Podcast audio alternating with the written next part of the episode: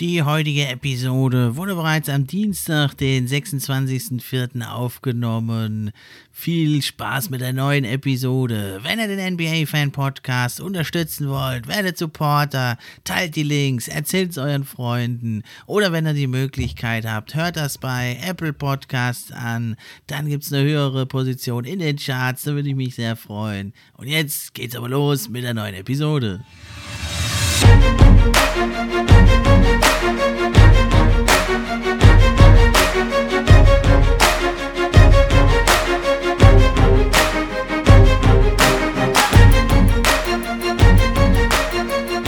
NBA Fan Podcast. Der NBA Podcast für echte Fans. Von echten Fans gemacht.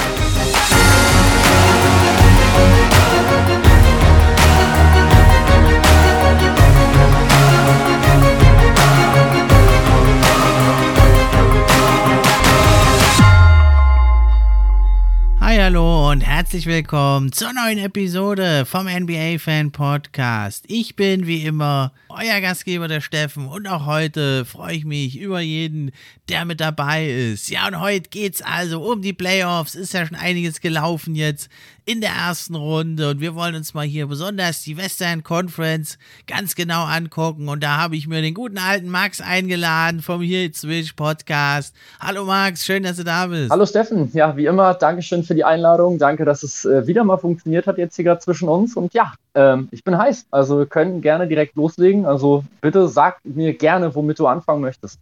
Ja, erstmal hatte ich äh, ja überlegt, ob wir uns vielleicht so eine kleine, bevor wir in die Serien gehen, hatte ich mal gedacht, das wäre ja vielleicht ganz witzig. Es ist jetzt zwar nur die erste Runde, aber ich wollte das so für jede Runde dann äh, mal hier machen, so eine kleine Playoff Top 10, wer so bisher die besten Spieler waren in Playoffs. Ich habe da mal eine Top 10 vorbereitet.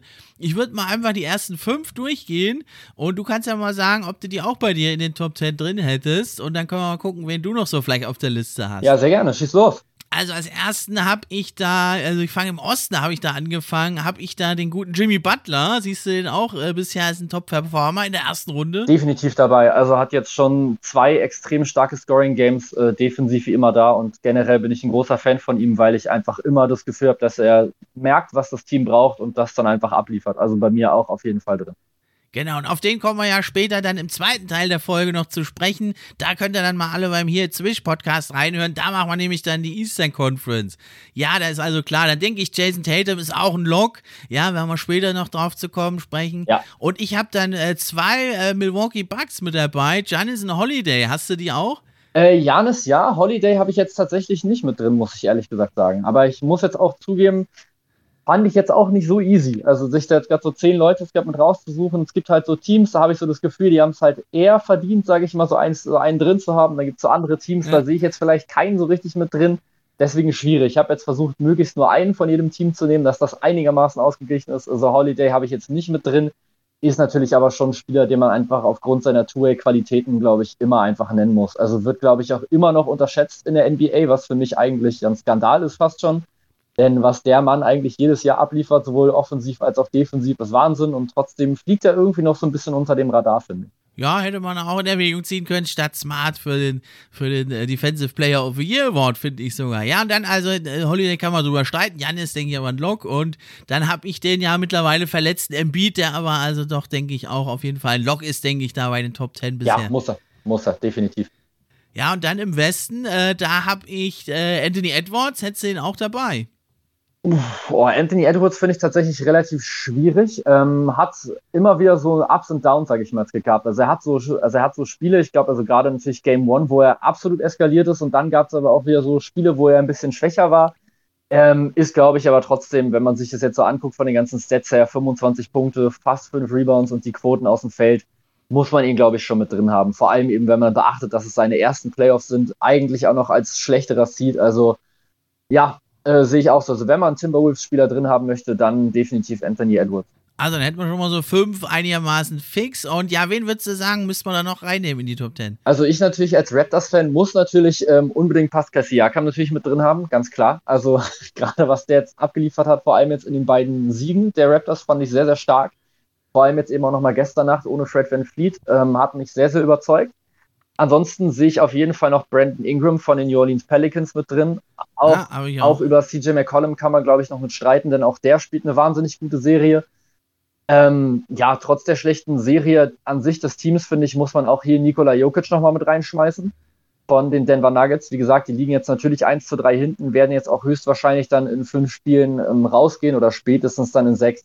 Trotzdem ist das, was er aus diesem Denver-Team rausholt, einfach Wahnsinn. Also das ist jetzt schon über die, über die Regular Season jetzt schon gewesen und jetzt finde ich auch in den Playoffs zeigt er einfach, wie unglaublich wichtig er einfach ist für dieses Team und wie viel Qualität er wirklich einfach dann dabei hat. Genau, das ja sogar gegen einen Edeldefender wie Draymond Green. Ja, dann habe ich noch die letzten beiden, sind bei mir noch äh, absolute Überraschungskandidaten. Da hätte niemand gedacht, dass wir so die mal hier in Erwägung ziehen. Hätte ich Jordan Poole und Jalen Brunson. Ja, Jalen Brunson wollte ich auch auf jeden Fall noch mit nennen und auch Jordan Poole, finde ich, ähm, gehört jetzt hier komplett mit rein. Und der hat generell eine unfassbare Entwicklung genommen. Letztes Jahr noch in der G-League gespielt. Jetzt dieses Jahr Weiß ich nicht, warum er jetzt nicht in den Top 3 Most Improved jetzt gerade mit dabei gewesen ist, ehrlich gesagt. Hätte da für mich auf jeden Fall mit reingepasst. Ähm, so zeigt er jetzt halt aber einfach in den Playoffs, was er drauf hat. Und ja, wie gesagt, also dass er jetzt kein Most Improved Player-Kandidat ist, nicht mal unter den Top 3 war, ist für mich auch ähm, eine sehr, sehr schwierige Wahl, sag ich mal. Da hätte ich mich vielleicht jetzt gerade ein kleines bisschen anders entschieden. Ist jetzt ja Ja Morant jetzt gerade geworden. Auch da wäre ich jetzt, glaube ich, nicht so ganz mit der Core gegangen, aber gut, in den Playoffs ist jetzt eben einfach Jordan Poole da und ja, die Warriors generell, wir reden ja sicher gleich nochmal drüber, sehen generell richtig, richtig gut aus. Genau, ja, kann sich ja noch einiges ändern und das sind ja mal Überraschungsnamen hier echt mit dabei. Ja, Jordan Poole war letztes Jahr noch, habe ich nachgeguckt, war im Third All, ja nicht NBA, sondern All G-League Team. Ne? Das ist aber ein rasanter Aufstieg. Mhm. Jetzt hier in die Top 10, äh, zumindest in die Diskussion. Wir, ich habe ihn eigentlich fix oder du auch in den Top 10 in der ersten Runde in Playoffs. Ja, wird mal interessant zu sein, äh, zu, zu gucken sein, ja, wie sich das, wie sich das dann vielleicht verändert ne? in der nächsten Runde. Wer mit, mit dazu kommt, wer rausfliegt. Das finde ich mal immer ganz interessant. Gucken wir mal, wie sich das weiterentwickelt. Ja, dann äh, gehen wir doch direkt jetzt in die Serien rein und ja, fangen wir an, ja, mit einer sehr überraschenden Serie, die sehr überraschend steht. Die Phoenix Suns an Nummer 1 durch die Regular Season gepflügt gegen die Pelicans, die ja nur übers Play-In-Tournament reingekommen sind. Ich hatte die Serie 4-1 getippt, wie viele, glaube ich. Und jetzt steht es 2-2, also absolute Überraschung, oder? Ja, komplette Überraschung. Also ich glaube, ich war sogar einer von denen, der gesagt haben, dass ich mir auch ein 4-0 auch auf jeden Fall mit vorstellen kann. Einfach jetzt gerade so von den ganzen, von den generellen Konstellationen her. Die Phoenix Suns haben einfach in der Regular Season ganz klar gezeigt, dass sie ein Titelkandidat sind, hatten viertbeste Offense, drittbeste Defense, bestes Netrating der gesamten Liga, haben also eigentlich direkt von Anfang an auch schon gezeigt, dass sie richtig da sind, hatten zwischendurch mal mehrere Siegesserien, wo sie einfach mal so wirklich so 10, 11, 12 Spiele irgendwie hintereinander alles abgerissen haben.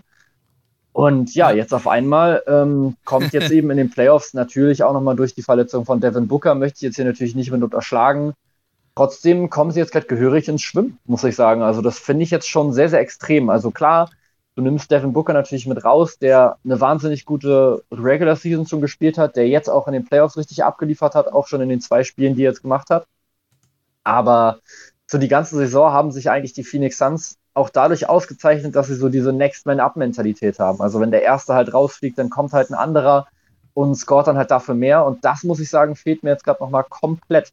Und da muss ich sagen, würde ich persönlich ganz gerne Chris Paul noch ein bisschen mehr nochmal in die Verantwortung rücken und auch, ja, sowas wie dann zum Beispiel so Mikael Bridges oder so, die jetzt meines Erachtens da noch ein bisschen mehr zeigen müssen. Oder wie siehst du das generell? Ja, das war nicht mega die Überraschung. Also, ne, Sweep hatte ich jetzt nicht gedacht. Also habe ich schon gedacht, die Pelicans, die haben sich jetzt dadurch die zwei Spiele durchgeboxt, sind 3 zu 16 gestartet, äh, haben dann äh, wirklich äh, fünf Siege plus angehäuft in der zweiten Hälfte der Saison. Also, dass die jetzt so äh, gesweept werden, hätte ich nicht gedacht. Aber ein 4-1 war, hätte ich gedacht, lockerer Aufgalopp für die Suns. Ne? Aber also es ist vor allem äh, total überraschend. Das dritte Quarter in jedem Spiel, die Pelicans kommen da aus der Kabine und rasieren dann 35, 23 im letzten Spiel. Das sind also alles ähnliche Stände. 31, 22 im dritten Spiel, im dritten Quarter und äh, auch im, im äh, zweiten Spiel 34, 22. Im ersten Spiel haben sie, glaube ich, auch mehr Punkte gemacht. Lass mich gerade schauen. 37, 26 auch im dritten Quarter. Ja, und das für so ein Team wie die Phoenix Suns, die ja eigentlich äh, nie so, so, schwach aus der Kabine kommen. Und klar, die meisten Spiele in der Regular Season haben sie im vierten Quarter entschieden, aber dass es da überhaupt gegen diesen tiefen Seed äh, so, so lange knapp steht, das ist eigentlich die, finde ich, die unglaubliche Sensation. Äh, kannst du dir das erklären, diese Schwäche im dritten Quarter? Ist ja eigentlich unerklärlich. Ist halt jetzt gerade die Frage, ne? ist es jetzt halt eine Schwäche von den Phoenix Suns im dritten Viertel oder ist es einfach eine Stärke von den New Orleans Pelicans? Denn generell jetzt gerade, wenn du so aus der Pause rauskommst und du bist halt so heiß, du hast so diese ganze Intensität, dann ist das für mich einfach ein Zeichen von, ja, jetzt von jetzt gerade nicht unbedingt von gutem Coaching, aber zumindest von Motivationscoaching. Und das ist vielleicht dann nochmal so ein Faktor, den man nochmal mit ansprechen möchte. Also ich mag Monty Williams als Coach sehr, sehr gerne. Ich glaube auch, dass er unfassbar intelligent ist, einfach als, als Basketball-Coach, dass er die richtigen Plays findet, aber es scheint mir tatsächlich so, als würde Willie Green auf der anderen Seite, der von den New Orleans Pelicans, der Coach, dass der es irgendwie schafft, die nochmal komplett heiß zu machen, nochmal mit auf diese Spiele. Und eben gerade, was du schon gesagt hast, die, diese, diese Diskrepanz im dritten Viertel ist jetzt schon sehr, sehr auffällig. Das sind jetzt einfach drei Spiele hintereinander, wo du einfach im dritten Viertel jeweils ja mit etwa zehn Punkten einfach jeweils verlierst. Und wenn man sich halt dann so die Endergebnisse anguckt, das sind halt immer dann so dann diese entscheidenden dritten Viertel. So, wir hatten das damals auch schon bei den Warriors in, in, in ihrer Dynastie die sind immer im dritten Viertel, mhm. sind die mal rausgekommen ja. aus der Pause und genau. haben dich komplett kaputt geschossen. Und das war einfach super gefährlich. So immer, wenn die aus der Pause rausgekommen sind, musstest du Angst haben, dass sie dich auf einmal auseinandernehmen. Und ich glaube, so würde ich das jetzt gerade sehen, wenn dir das jetzt halt als Phoenix Suns so ein oder zweimal passiert, ich glaube, dann spielt dann halt beim dritten Mal dann der Kopf auch irgendwann schon mal eine Rolle, dass du dir denkst, ey, scheiße, jetzt haben wir die letzten zwei Spiele jetzt gegen die eigentlich auch schon geführt und haben dann im dritten Viertel auf einmal auf den Sack gekriegt. Gut, jetzt im zweiten Spiel war es jetzt vielleicht nochmal wegen der Verletzung von Devin Booker, denn der war eben im, im, zweiten oder generell in der ersten Hälfte brutal gut, hat glaube ich schon 28 Punkte aufgelegt oder 31 oder so, also war richtig, richtig gut drauf. Und wenn der natürlich dann erstmal mit rausfällt, ist es natürlich schon ein Schlag. Aber jetzt die letzten zwei Spiele, muss ich sagen, hätte das jetzt eigentlich nicht passieren dürfen. Und das macht mir jetzt schon so ein bisschen Sorgen, muss ich zugeben. Ja, es ist natürlich halt auch bei den Suns, ne, der, der Booker ist natürlich, also ich hatte ihn schon so auf Platz 4, 5 im MVP-Rennen, ja. Äh, das sind halt 28 Punkte, die er da macht jetzt in den zwei Spielen, die er gespielt hat. Und der fällt der jetzt weg. Und dann äh, muss man sagen, ist es natürlich auch ein extremer Druck auf Chris Paul, ja, da äh, äh so eben zu liefern, das Scoring. Äh, bisher konnte es ja noch nicht ganz so bringen. Ne? Und die Assists sehen natürlich gut aus. Da hat er 12,3 Assists in der Serie. Serie. Aber man sieht jetzt, äh, so stark wie das Team eben ist, die Phoenix Suns, ich denke, die werden die Serie noch gewinnen. Locker gewinnen sogar auch. 4-2 würde ich sogar tippen. Aber äh, man sieht, ähm, sie haben eigentlich halt nur zwei Spieler, die ihren eigenen Wurf kreieren können. Eben Chris Paul und Devin Booker. Und die reisen halt zusammen dann im Verbund.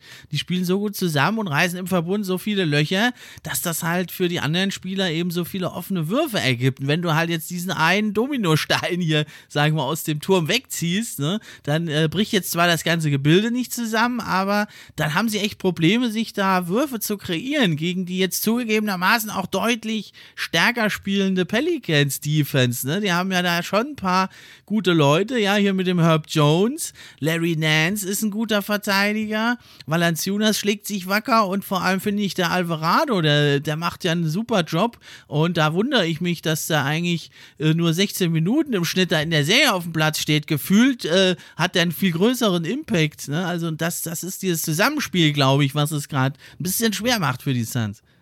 Ja, auf jeden Fall. Dazu kommt dann natürlich noch sowas dass dann halt ein Jay Crowder halt 5,9% seiner Dreier trifft, was natürlich ein absoluter hm. No-Show einfach ist in der Offensive.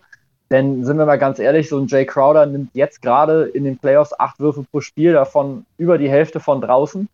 Und wenn er die natürlich dann nicht trifft, dann ist er einfach in der Offensive ja nicht wirklich einsetzbar, dann ist er einfach nicht wirklich brauchbar. Klar ist er defensiv immer noch unglaublich gut, aber trotzdem ist es natürlich dann super bitter, wenn einfach ein Spieler, wo du einfach von ausgehst, dass er dir zumindest so 38 Prozent von draußen gibt, dass der jetzt halt gar, gar nicht mehr trifft. Und das, ich meine, das sind jetzt auch hm. die krass contesteten Würfe, sondern das sind ja schon meistens dann die Catch-and-Shoot-Dinger, die er ja auch nimmt, die er ja auch nehmen soll und die er ja eigentlich auch kann.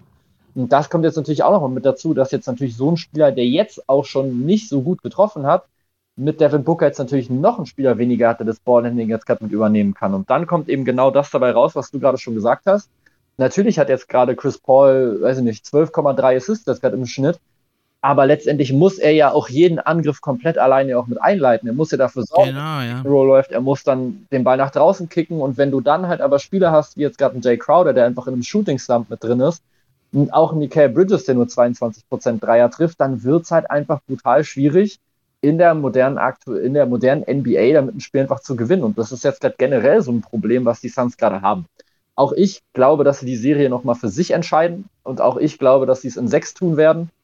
Denn eigentlich ist dieses Team zu gut. Auch ohne Devin Booker ist es eigentlich schon zu gut im Vergleich zu den Pelicans. Und ich finde, man hat auch immer so das Gefühl, so wenn die Pelicans das Spiel gewinnen, die können teilweise einfach nicht mehr daneben werfen. Ich hatte das, glaube ich, in Spiel zwei oder drei, also in dem ersten, was sie halt gewonnen hatten, da hatte ich so das Gefühl, ich habe die letzten fünf Minuten geguckt und das war ja eigentlich durchgängig spannend. Und auf einmal hat Brandon Ingram einfach jeden Wurf getroffen. Der hat nichts gesammelt ja. und dann gewinnst du halt so ein Spiel dann am Ende. Einfach nur, weil du am Ende nochmal mit ablieferst. Trotzdem ist eigentlich über die gesamte Serie müssten sich die Phoenix Suns eigentlich qualitativ durchsetzen. Einfach nur, weil sie natürlich eigentlich das wesentlich bessere Team sind. Ja, also Ingram muss ich sagen, ich war nie so, egal wo er gespielt hat, nie so ein wirklicher Anhänger von ihm, ne, weil es ist immer dieses, was ist seine Position, wie ist seine Rolle, dann, äh, ja, Zion hat halt alles gemacht, was ist dann seine Rolle gewesen. Das passt jetzt auch viel besser natürlich mit CJ McCallum, Larry Nance, das ist ein viel klassischeres Line-Up jetzt, da hat jeder eine klare Rolle und das Zusammenspiel mit Zion, das hat ja nicht so gut funktioniert, ja. Und er ist ja eigentlich über die Karriere ein 35% Dreierschütze. Jetzt hat er natürlich mal eben hier in der Serie, hat er also 16 von 29, äh, nee, hat was hat er, 8 von 16 Dreiern verwandelt, also 50%, ja. Das äh, wird er wahrscheinlich nicht halten können, aber er hat gezeigt, er ist for real und ich finde auch die Pelicans haben gezeigt, sie sind for real, sie haben die richtigen Leute jetzt gedraftet. Ich erinnere mich noch an das lange Gesicht der Vertreterin der Pelicans bei der Lottery und dann hat man jetzt so einen Herb Jones geholt, hat einen Alvarado hier, finde ich, die Entdeckung noch in der Hintergrund, äh, Hinterhand. Also es wird ganz spannend, finde ich, bei den Pelicans, wie es weitergeht und ob man da überhaupt noch mit Zion groß äh, weitermacht oder ob er geht. Also das finde ich ganz, ganz spannend, wie es da weitergehen wird bei den Pelicans. Ja, auf jeden Fall. Ich meine, haben ja noch viele sehr, sehr junge Spieler. Ich meine, auch Brandon Ingram vergisst man immer wieder, weil der jetzt schon so lange in der Liga ist. Der Mann ist 24 Jahre alt.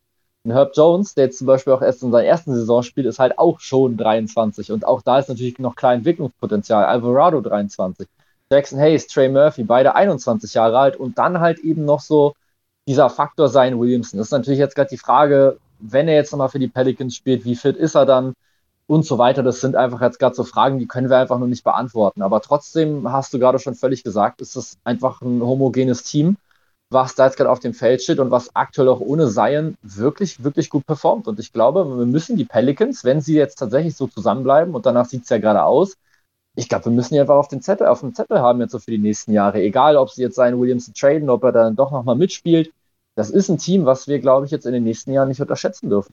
Ja, und auch, also Javonte Graham, ne, den hatte man ja als Star Starter geholt, das war, hat nicht so ganz funktioniert. Jetzt kommt er von der Bank, auch in ihn habe ich irgendwie mittlerweile Vertrauen. Der kommt auch mal von der Bank, haut zwei, drei Dreier rein, läuft heiß. Also, da sind einige in dem Team, wo ich sage, das sind echte Baller, die, die kommen, ja, die musst du erstmal schlagen. Und das merken jetzt die Suns, aber ich denke, die Suns, die werden das jetzt noch umstellen und gerade mehr über Aiden, denke ich, es muss noch mehr über Aiden gehen. Der muss das Biest finden und der muss das jetzt auch auch mit aufnehmen. Das kann nicht sein, dass Chris Paul das alles alleine machen muss. Und ich denke aber auch jetzt in Spiel 5 rechne ich fest, also mit einer Explosion von Chris Paul, der nimmt ja sowas gerne auch mal persönlich, wenn er da ein bisschen gekitzelt wird. Das haben ja die Pelz gemacht und der wird jetzt, denke ich, abliefern. Denke ich auch, ja. Ich denke, worüber man auch noch nachdenken könnte, wäre einfach mal einen Cameron Payne nochmal mit ins Starting Lineup vielleicht nochmal mit reinzuholen oder so dann ja. ne, könnte man auf jeden Fall nochmal mit probieren. Einfach nur, dass du halt direkt von Anfang an schon, ja, einfach dann zwei, zwei, zwei Guards quasi nochmal mit hast, dass halt auch Cameron Payne mal ein bisschen Ballhandling mit übernimmt, der dann vielleicht mit seinem Speed nochmal mit attackiert. Einfach nur, dass du eben nochmal zwei verschiedene Möglichkeiten hast, das Pick and Roll halt dann zu laufen. Also, dass du quasi jetzt auch versuchst, Booker dann auch wirklich dann zu ersetzen durch eben einen Spieler, der ebenfalls ähm, den Ball in der Hand haben kann. Ja, da hat Monty Williams einfach mehr Möglichkeiten. Ich denke, die Suns, die werden sich das jetzt, Monty Williams, Chris Paul ist ja auch ein Meister, äh, der ist ja Videoanalyse, der ist ja ein halber Coach oder ein ganzer Coach eigentlich auf dem Feld. Und die werden sich das angucken, ihre Schlüsse ziehen. Und die Suns, die haben einfach noch ein paar Anpassungsmöglichkeiten mehr auf Lager als die Pels, die spielen jetzt schon also auf, auf, auf dem höchsten, was sie erreichen können, was sie überhaupt je gezeigt haben, das höchste eigentlich seit langem. Und da werden also die Suns das doch, wenn wir uns uns nicht gar sehr täuschen, äh, durchsetzen. Aber auf jeden Fall eine mega spannende Serie. 2-2 hätte kaum einer erwartet. Und genauso sieht es ja aus bei der zweiten Serie hier, die Nummer 2, die Memphis Grizzlies gegen die Nummer 7, die Minnesota Timberwolves, die sich ja auch durchs Play-In-Tournament gekämpft haben. Das scheint ja also echt Rückenwind zu verleihen. Die haben ja gleich im ersten Spiel losgelegt wie die Feuerwehr, die Wolves. Und da steht es jetzt also 2-2. Auch eine ganz, ganz spannende Serie. Wie gefällt dir die bisher? Ja, ist natürlich super interessant. Also gefühlt ist äh, jedes Spiel komplett anders ähm, als das davor. Also ich habe ähm, Spiel 1 und Spiel 2 jeweils komplett gesehen. Ähm, von den anderen beiden auch so, so diese Extended Highlights, wo du quasi so jede Possession siehst. Spiel 1 war halt so einfach so ein Ding, wo die Minnesota Timberwolves einfach direkt rausgekommen sind, wie die Feuerwehr Anthony Edwards komplett abgeliefert hat. Dann hat sich das in Spiel 2 irgendwie komplett gedreht und ich dachte mir danach, wow, ich glaube, die Grizzlies gewinnen jetzt hier irgendwie jetzt gerade mit 4 zu 1, weil sie so unfassbar gut drin waren in diesem Spiel, weil sie einfach einmal komplett gezeigt haben, was sie drauf haben und irgendwie geht das Ganze so ein bisschen mit hin und her. Das ist natürlich für so eine Serie brutal spannend, brutal interessant. Ähm, ich bin jetzt, muss ich jetzt gerade sagen, auch ein bisschen stolz jetzt gerade auf den, auf, auf den Take, den ich jetzt gerade gemacht habe vor der Serie, weil ich nämlich gesagt habe, ähm, dass die Memphis Grizzlies das Beste los sind, was den Timberwolves hätte passieren können, weil eben beide Teams relativ unerfahren noch sind in den Playoffs. Und ähm, ja, bislang bewahrheitet sich das jetzt gerade, denn ja, gerade Ja Morant hat eben große Probleme, irgendwie irgendwas zu irgendwas abzuliefern. Klar, 20,5 Punkte, 11 Assists klingt jetzt erstmal nicht so schlecht. 40 Prozent aus dem Feld und 27 Prozent Dreier klingt schon mal anders. Und wenn man dann eben nochmal mit rausrechnet, dass er halt wirklich in den zwei Siegen wirklich gut war, muss man sagen, dass er in den Niederlagen jeweils einfach nicht so dolle mit aussah. Und das liegt eben auch einfach an der unglaublich guten Defense gegen ihn von den Minnesota Timberwolves. Und damit hätte ich ehrlich gesagt in dieser Form äh, nicht gerechnet vor der Serie. Ja, was mir aber da ein bisschen Sorgen macht, was jetzt das verhindert, meiner Meinung nach, dass die Timberwolves da vielleicht ein 3-1 führen, haben wir da in einem Spiel zweimal 20 Punkte Vorsprung verspielt, musste auch erstmal schaffen. Ja, es zeigt aber auch, ja, zum einen fehlt natürlich die Erfahrung, die sind noch nicht da, äh, also haben fast keine Spieler, die in Playoffs waren. Die Grizzlies sind jetzt zwar auf dem Papier auch nicht viel älter, aber die waren ja vor zwei Jahren schon im Play-In-Tournament. Letzte Saison haben sie es erfolgreich geschafft. Ja, in beiden Gold State Warriors sich durchgesetzt, waren in Playoffs. Das merkt man jetzt, die sind so ein bisschen reifer. Aber vor allem, was mir Sorgen bereitet, ist Carl Anthony Towns. Also über die ganze Serie gesehen sieht das auch gar nicht so schlecht aus, aber er hat einfach ein paar Spiele drin. Also das Spiel 2 zum Beispiel mit den 15 Punkten, ja, das hat mir überhaupt nicht gut gefallen. Und dann äh, ist es, ja, also muss man wirklich sagen, die, äh, die ganze Serie kommt er nicht so wirklich rein. Ne? In Spiel 3 dann auch nur 8 Punkte und er hat auch im Play-In-Tournament-Spiel hat er ja überhaupt nicht gut gespielt. Und das ist so ein bisschen schockierend, finde ich. Äh, das scheint es mir ein bisschen zu sein, dass ihm vielleicht auf dem allerhöchsten Level der Game-IQ fehlt. Was ein bisschen merkwürdig ist, weil es eigentlich ein super cleverer Typ ist, der Towns. Aber was er da teilweise für dumme, wirklich absolut dumme Fouls macht, das hätte ich irgendwie nicht erwartet bei ihm. Und man muss sagen, er ist jetzt zwar nicht der erfahrenste in Playoffs, aber er ist in seinem siebten Jahr in der NBA und wenn du dann halt schon drei oder vier Fouls hast und dann einfach so mit wilden Armen in einen Offensivrebound reingehst, ja, riskierst du eben da äh, dein Team zu schwächen. Und vor allem, warum gehst du überhaupt zum Offensivrebound gegen die Memphis Grizzlies? Hallo, die sind das gefährlichste Team in der Transition. Also das macht mir so ein bisschen Sorgen bei Towns. Findest du, das ist übertrieben oder siehst du das auch so? Nee, ich wollte es tatsächlich auch gerade mit sagen, als du mich meintest, ähm, dass er einfach nicht richtig reinkommt in den Rhythmus. Ich finde, er holt sich einfach durch diese Fouls einfach selber wieder mit mit raus. Also ich glaube, er hat sich im Play-In-Tournament auch schon ausgefault und ich glaube in Spiel 2, glaube ich auch in dieser Serie, hat auch generell auch vier Fouls im Schnitt, kann einfach, ja, gefühlt einfach gar nicht so viele Minuten jetzt gerade gehen, wie er jetzt vielleicht machen würde. Er geht, er spielt jetzt 36,5, das ist jetzt nicht wenig. Aber wenn er jetzt vielleicht wirklich sich mal ein bisschen zusammenreißen würde, was so die Foul-Problematik angeht, könnte ich mir eben vorstellen, dass er vielleicht auch so 39 Minuten, vielleicht sogar 40 spielt. Gerade eben, wenn es dann eben knappe Spiele sind, dann hinten raus. Aber es ist eben einfach so genau das, was du sagst. So, das sind einfach, es sind, es sind jetzt auch keine cleveren Fouls, wo du jetzt gerade so denkst, okay, jetzt schickt er halt meinetwegen Nikolas Klecksens gerade mit an die Linie, um jetzt mal kurz mal gestern mal ein bisschen zu, zu rezitieren. Klar, anderer Spieler, andere Serie, aber trotzdem so von der Art her. Sondern das ist dann eben einfach irgendwie ein dummes Reach-in-Foul oder so. Das ist irgendwie ein Loose-Ball-Foul, wo er irgendwie den Gegner nochmal so ein bisschen nochmal wegschubst. Das ist sowas wie beim Offensiv-Rebound, was du gerade schon gesagt hast. Und klar kann dir das passieren, aber es sollte dir eben nicht passieren, wenn du zwei Minuten vor der Pause bist und du hast eben schon drei Fouls, dann hol dir ja. doch nicht noch vor der Halbzeit das vierte ab. Das ist doch das Dümmste, was du machen kannst. Denn sind wir mal ganz ehrlich, du kannst dann erstmal nicht so viel spielen. Wenn du dann eingesetzt wirst und du machst so einen Quatsch nochmal, dann hast du fünf Fouls. Und das ist einfach für dieses Team unglaublich wichtig, dass ein Carl Anthony Towns mit auf dem Feld steht. Er hat eine unglaublich gute Regular Season gespielt. Er trifft auch jetzt schon wieder, trotz seiner geringen Spielzeit, wirklich wieder gut aus, gut aus dem Feld. Klar, er wirft jetzt eben gerade nicht so wirklich viel, ist teilweise nicht aggressiv genug, auch was du gerade schon gesagt hast. Trotzdem ist er eben nochmal ein Typ, der die Defense einfach nochmal mit auseinanderzieht, einfach nur durch seine Präsenz. Und wenn du den dann damit rausholst und dann dafür meinetwegen Nas Reed mit hinstellst, dann ist das natürlich nicht annähernd dasselbe vom reinen Spacing her. Und das darf eben nicht passieren. Und da stimme ich dir komplett zu. Das ist einfach dämlich. Er ist der Anführer, er muss das Team tragen, ja, und da merkt man jetzt, die Timberwolves, für die ist es ja eh eine fantastische Saison, egal wie es ausgeht. Keiner hat, kaum einer hat sie in Playoffs gesehen. Alle dachten, sie fliegen gegen die Clippers raus.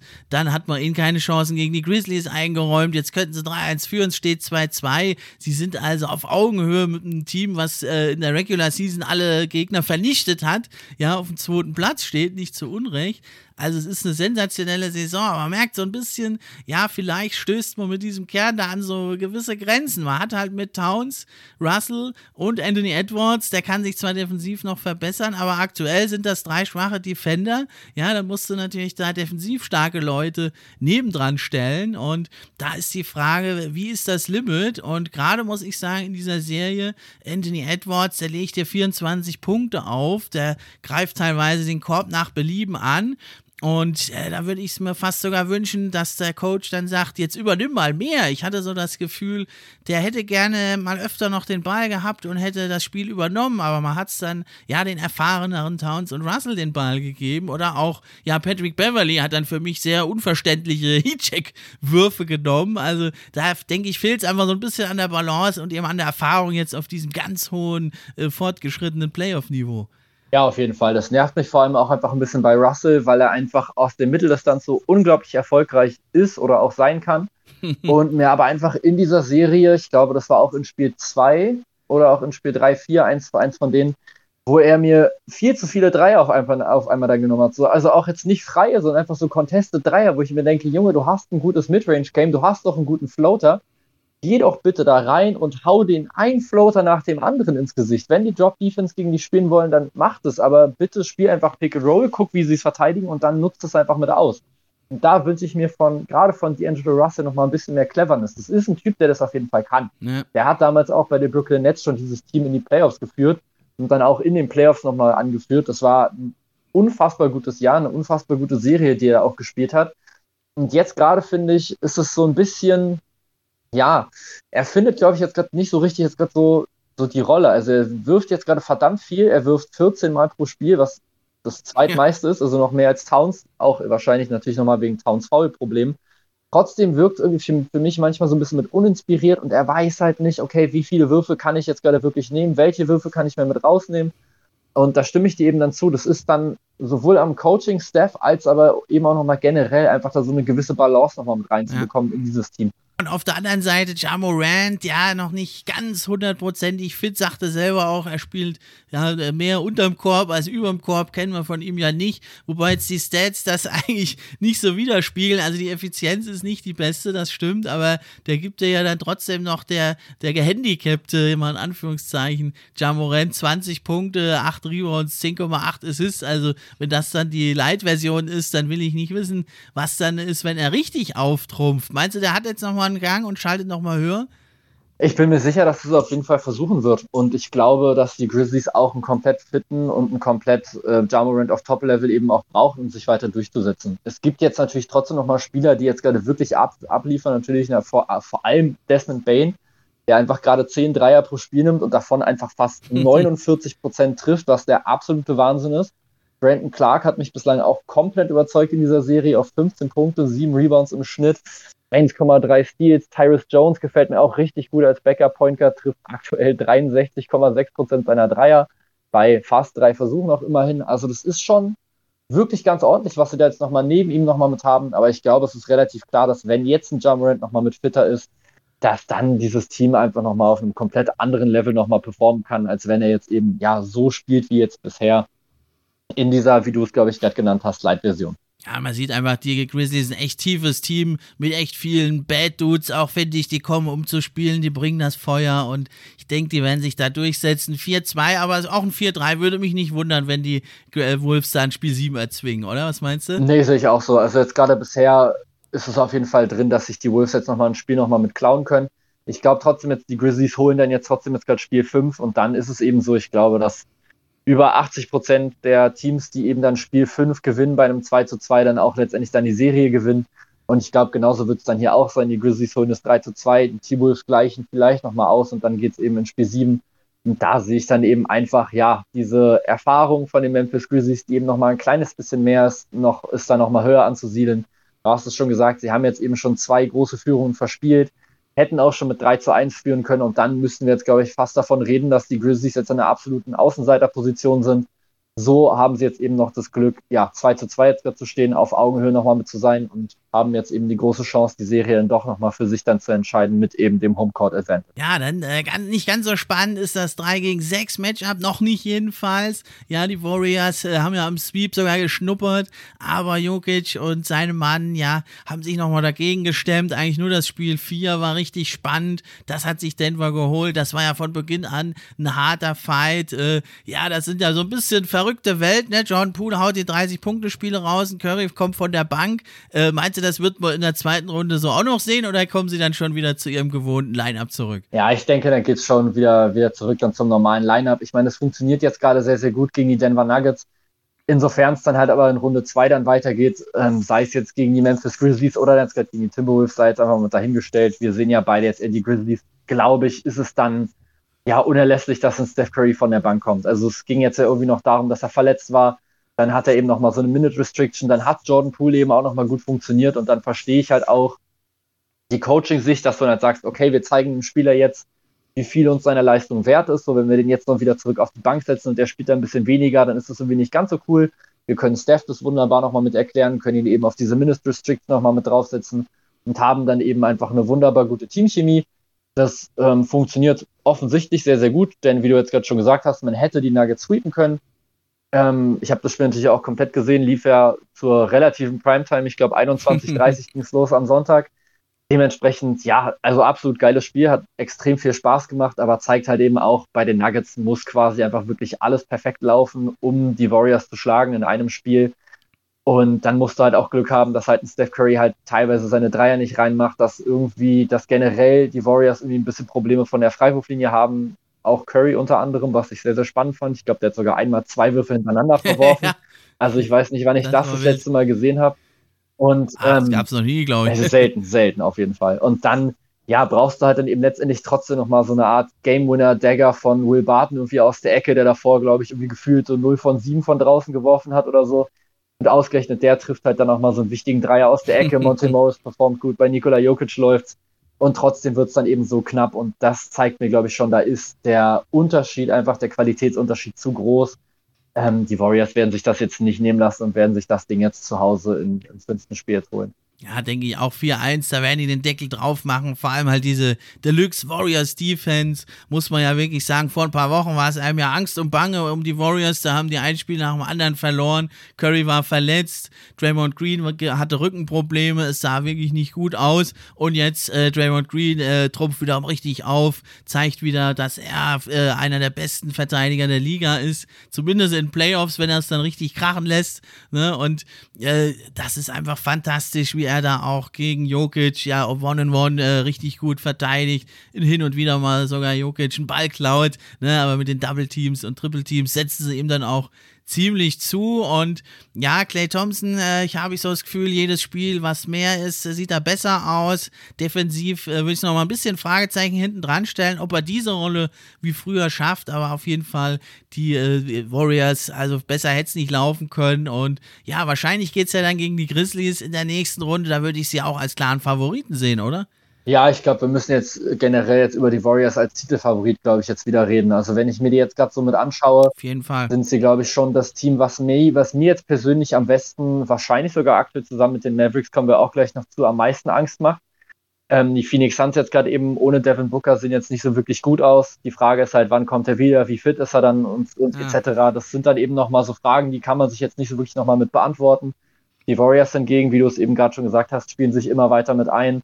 Draymond Green ist wieder komplett fit, dirigiert alles, was da defensiv los ist, übernimmt dann auch eben offensiv nochmal so dieses unglaublich wichtige Ballhandling, sodass sich Steph und Jordan Poole auch abseits des Balles bewegen können. Clay Thompson kommt auch immer besser wieder mit rein und wird jetzt immer mehr zu dem Clay Thompson, den wir so lange vermisst haben. Ich glaube, das ist ja scary sights for the league auf jeden Fall. Also absolut gefährlich, was sich da schon wieder in Golden State zusammenbraut. Hat auch ein Kopfband jetzt noch an, der Clay Thompson, das ist noch gefährlicher. Gefährlich, ja. Gefährlich. ja, also wenn wir mal die jetzt hier Man in Black da in das Blitzdings gucken, die Regular Season nicht mehr kennt, nur die Playoffs sieht, müsste man sagen, Top-Favorit äh, im Westen sind die Warriors eigentlich, weil eben die Suns ja ihre Probleme haben, ja. Und äh, hier das nächste Team in der nächsten Matchup, Dallas gegen die Jazz, da steht es ja jetzt 3 zu 2.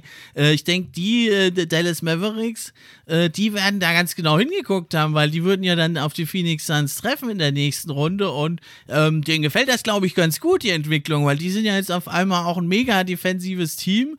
Äh, der Ausfall von Jokic, äh, Jokic sage ich, Doncic, wird locker kompensiert. Brunson spielt plötzlich mal ein paar Spiele auf MVP-Niveau. Äh, also dicke Entwicklung da in Dallas, oder? Ja, absoluter Wahnsinn. Also gerade das, was sie jetzt eben defensiv jetzt gerade nochmal abreißen, ähm, da muss man jetzt eigentlich auch die Kehrseite der Medaille nochmal mit sehen. Die Utah Jazz enttäuschen mich komplett mit ihrer Offensive. Ja. Also auch jetzt, ähm, ich habe mir jetzt auch hier gerade eben nochmal so diese verlängerten Highlights nochmal mit angeguckt, so diese 40-Minuten-Videos, die du im League Pass dann findest, wo du wirklich alle Possessions ja. sehen kannst. Da ist ja gar nichts. Da ist keine Bewegung offensiv. Das sind, ist irgendwie so Shot hochge, hoch, so hoch, hochgejacke oder so. Da passiert mir einfach viel zu wenig in der Offensive und dann, ja, hast du eben einfach dann Spieler, die damit einfach riesig strugglen. Du hast einen Mike Conley, der nicht funktioniert. Du hast einen Bogdanovic, der zumindest von draußen auch gar nicht da ist, unter 30 Prozent trifft. Royce O'Neill, der auch eigentlich als Spot-Up-Dreier-Shooter nur 35 Prozent aktuell trifft. Und ja, auch ein Donovan Mitchell ist einfach nicht gut drin dieser Serie. Wenn du acht Dreier pro Spiel nimmst, musst du mehr als 19,5 Prozent davon treffen. Also generell eigentlich so dieses absolut gute Shooting-Team der Utah Jazz hat einfach riesig große Probleme und das liegt eben auch daran, dass der Ball für mich viel zu wenig bewegt wird, dass es eben viel zu viel eins gegen eins und viel zu viel Statik einfach ist und dann kommt es dann eben ja. dabei raus, dass du es natürlich dann der Defense auch relativ leicht machst. Ich glaube, das kann man ganz klar so festhalten. Die Dallas Mavericks waren jetzt über die Saison ja zumindest auf Platz 6 jetzt gerade mit in der Defensive. Ich finde, sie wirken jetzt gerade aber einfach wie so eine unfassbare Top-Defense. Aber wie gesagt, so die Utah Jazz ja. machen es ihnen mit ihrem Spielstil aktuell auch unfassbar leicht. Ja, kleiner Hottake ist vielleicht Donovan Mitchell einfach Kemba Walker mit einer besseren PR hinter sich. oh, hart. Ja, aber also, äh, hat ja eigentlich in der Regular Season echt gute Ansätze gezeigt. Er wäre ja eigentlich der Key, er wäre der Schlüssel. Man hat ja Gobert, da, um den baut man die ganze Defense aus, ja, wenn es in der Regular Season, ja, die ganzen Wing Defender, die laufen nur nebenher, neben ihren Verteidigern und verlassen sich drauf, Gobert, der macht das dann schon. Ja, in der Regular Season kommst du damit durch, aber in den Playoffs, wenn die Teams sich drauf einstellen können und dann Gobert vom Korb wegziehen, was soll der denn dann machen, wenn die Wing Defender nicht funktionieren? Und da wäre Mitchell eigentlich der Schlüssel gewesen oder halt mal andere bessere Wingspieler zu holen. Also defensiv, offensiv sind die ja gut. Und das geschieht nicht. Und ja, dann äh, ist das wirklich echt enttäuschend, was, äh, was die Jazz da abliefern. Gerade auch in den Spielen jetzt ohne, ohne Jokic, äh, ohne Jokic sage ich immer, ohne Doncic. Die Mavs, die spielen ja total raffiniert mit also einer Summe an verschiedenen Möglichkeiten. Pick and Roll, Spanish Pick and Roll, wo noch ein zweiter Screener dazu kommt, angetäuschte zweite Spieler, Staggered Screens. Das ist klar, dass das schwer zu verteidigen ist, aber in den Spielen mit Brunson, da war das eine simple Drive-and-Kick-Offense, ja, mit gar nichts Ausgefallenem und da hat man trotzdem so schlecht ausgesehen gegen, ehrlich gesagt, also Brunson und ein paar Roleplayer, das ist schon äußerst erschreckend und jetzt natürlich kommt Doncic zurück und ja, das erste Spiel war noch ein bisschen blass, aber jetzt hat das ja ordentlich krachen lassen und wenn sie jetzt halt die ausgefeilteren äh, Spielzüge im Pick and Roll vor allem noch laufen können, dann weiß ich nicht, wie die Jazz da noch ein Spiel gewinnen wollen. Ja, das frage ich mich ehrlich gesagt auch. Also, wie gesagt, ich bin von den Utah Jazz tierisch enttäuscht. Ich hätte mir da wirklich viel, viel mehr erwartet. Ähm, ich glaube, der einzige Lichtblick, den man, glaube ich, bringen kann, ist Jordan Clarkson. Der ist absolut da. Ja. Also 18 Punkte, 60 Prozent aus dem Feld, 39 Prozent von draußen. Aber auch da muss man sagen, das sind halt alles 1 gegen 1 Situationen, die er einfach nur verwandelt, weil er einfach einen unfassbaren offensiven Skill hat, weil er einfach quasi die gesamte Serie über heiß ist. Aber andere Spieler sind dazu eben einfach gerade nicht mit in der Lage. Und dann ist es eben genau das, was du jetzt gerade schon angedeutet hast. so die Dallas Mavericks sind einfach in der Lage, die Defensive der Utah Jazz einfach komplett mit zu bestrafen. Es ist allgemein bekannt, dass Rudy Gobert, wenn er draußen am Perimeter ist, verloren ist, was ja auch logisch ist. Er ist einfach sehr, sehr groß, er ist sehr, sehr unbeweglich, ist lateral nicht wirklich schnell. Und gerade Luka Doncic hat halt auch letztes Jahr schon gezeigt gegen Ivica Subac, dass du den einfach von so einem Big Man einfach nicht verteidigen lassen kannst. Der ist dafür einfach dann zu schnell, er ist dafür einfach zu gut und einfach zu geskillt. Und dann halt auch unterm Korb, also was er und Brunson da teilweise mit ihren Fakes veranstalten, ist der Wahnsinn. Also die faken irgendwie alles aus und kicken dann den Ball wieder raus auf einen freien Dorian Finney-Smith, auf einen Reggie Bullock. Ja. Auch auf einen Maxi Kleber, der 57,7% seiner Dreier trifft auf einmal, der in der Regular Season gar nichts getroffen hat. Genau, ne? Und 26 Stück genommen hat ja, sogar, ne? 15 also verwandelt. Also sind jetzt nicht viel, nur so ein paar, zwei, drei Würfe mal Ja, hier. eben. Dann hier in dem einen Spiel, glaube ich, 8 von 11, glaube ich, getroffen. Dann auch im nächsten Spiel auch wieder direkt, ich glaube, 4 von 4 auch wieder gestartet oder so. Also auch das Spiel habe ich komplett gesehen. War direkt hier auf meiner Couch und komplett on fire, weil Kleber alles getroffen hat. Und dann ist es tatsächlich ausnahmsweise mal nicht so schlimm, dass ein Spencer Dinwiddie nicht so gut funktioniert, weil einfach alle anderen das wunderbar kompensieren können, weil sie ihre Würfe von draußen treffen. Und ja, sie sind einfach in der Lage dazu, diese Würfe zu kreieren. Eben eigentlich über Jalen Brunson. Jetzt kommt natürlich mit Luka Doncic nochmal der Spieler dazu, der das eigentlich am besten mit kann. Und ja, jetzt äh, wird es langsam richtig, richtig äh, dunkel für die Utah Jazz. Also ich sehe jetzt auch nicht, wie sie jetzt das sechste Spiel jetzt gewinnen sollen.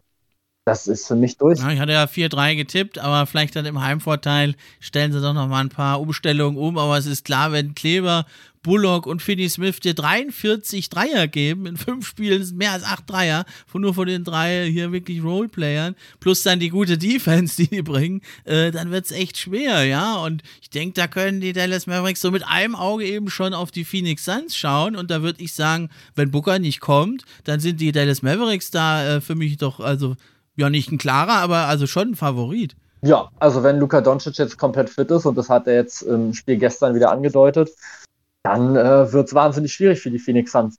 Und dann gerade jetzt noch mit der, ja, ich sag mal, Offense, die die Phoenix Suns jetzt gerade am Laufen haben, gegen diese jetzt doch auf einmal sehr, sehr aggressive Mavs Defense. Da bin ich wirklich sehr, sehr gespannt, was sie sich da jetzt mit, mit einfallen lassen können. Ich meine, klar, wir wissen auch, dass ein Chris Paul gerade so aus dieser Außenseiterposition auch sehr, sehr gerne nochmal mit agiert, aber er braucht eben Hilfe von anderen. Mit Devin Booker wäre das schon eine Serie, die man sich auf jeden Fall angucken muss, must watch, weil ich glaube, dann wird das Ding richtig, richtig eng ohne Devin Booker, finde ich, ähm, ja. haben wir dann schon in Dallas doch, also jetzt keinen richtig klaren Favoriten, aber ich würde sagen schon einen Favoriten, der ja auf jeden Fall in der besseren Lage ist. Also die Serie ist natürlich, wie gesagt, jetzt sonst wahrscheinlich sogar knapp Richtung Phoenix Suns, wenn jetzt eben Devin Booker mit dabei ist. Mhm. Wenn der jetzt aber eben nicht mit dabei ist, dann kippt das Ganze für mich und zwar in Richtung Dallas Mavericks. Und das wird jetzt eben super interessant dann zu sehen, wie viel Devin Booker dann noch spielt, wie fit er dann eben sein kann. Und ja, wie die Phoenix Suns dann gegenhalten können gegen dieses Mavericks-Team, was jetzt, wie gesagt, bislang einfach unglaublich stark aussieht. Ja, ein dickes Ding, die Mavs in Western Conference Finals, aber im Moment, ja, scheint es gar nicht mal so unwahrscheinlich. Warten wir es ab, wie es weitergeht. Dann gehen wir natürlich auch wieder unsere Prognosen ab, wenn die Matchups feststehen. Ja, dann Max, sind wir schon am Ende jetzt angelangt der Western Conference. Hat wie immer Bock gemacht mit dir. Und dann bleibt mir nur noch zu sagen, ab jetzt zum jetzt Milch Podcast rüber zum Teil 2. Die Links sind auch in der Beschreibung. Und dann gucken wir uns mal an, wie das alles im Osten gelaufen ist.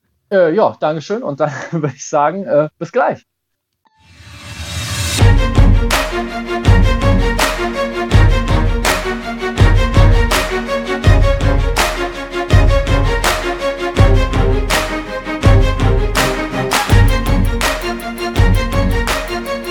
NBA Fan Podcast. Der NBA Podcast für echte Fans von echten Fans gemacht. Thank